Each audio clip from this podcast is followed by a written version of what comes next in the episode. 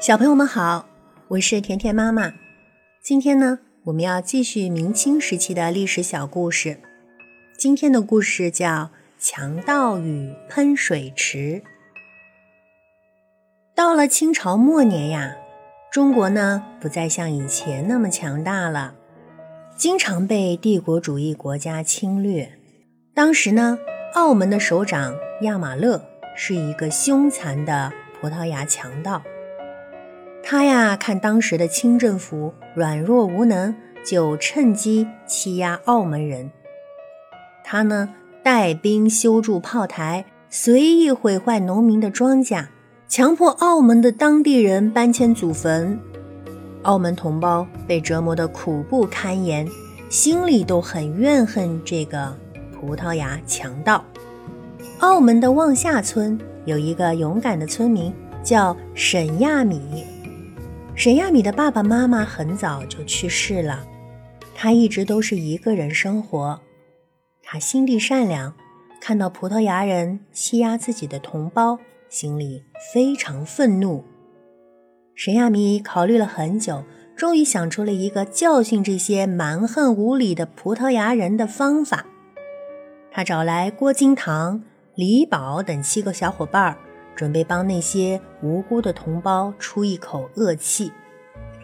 这几个伙伴呢，化妆成卖东西的小贩，潜伏在亚马勒骑马必经的路口。当亚马勒骑马经过的时候，他们用竹竿猛扫马腿，受到惊吓的马立刻狂跳起来。亚马勒还没反应过来，就被马甩了下来。沈亚米挥舞着镰刀冲上去，把亚马勒砍倒了。于是大家一起围上去，一顿乱砍，把那个狠毒的侵略者杀死了。不幸的是，他们的行动并没有逃过葡萄牙侵略者的眼睛。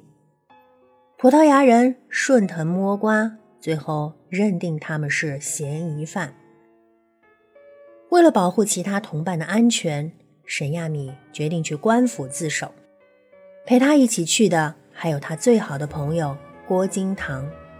于是，两人被一起关进了大牢。在审判的过程中，沈亚米主动承担了所有的责任，被腐败无能的清政府判处了死刑。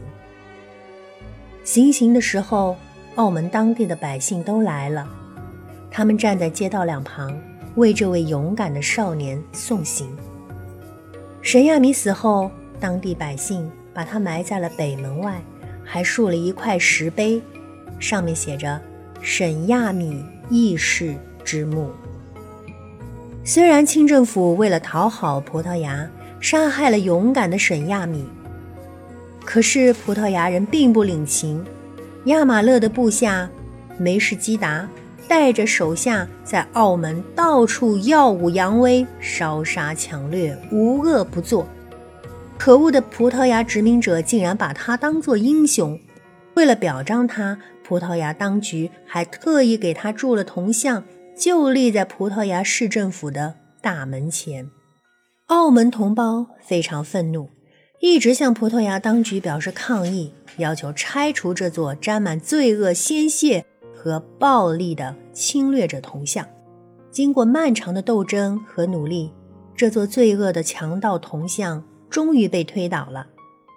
优秀的华人设计师还在原来树立铜像的地方建造了一座代表和平的喷水池，表达了中国人民热爱和平的心愿。好啦，小朋友们，这就是今天的历史小故事——强盗和喷水池。我是甜甜妈妈。我们明天再见。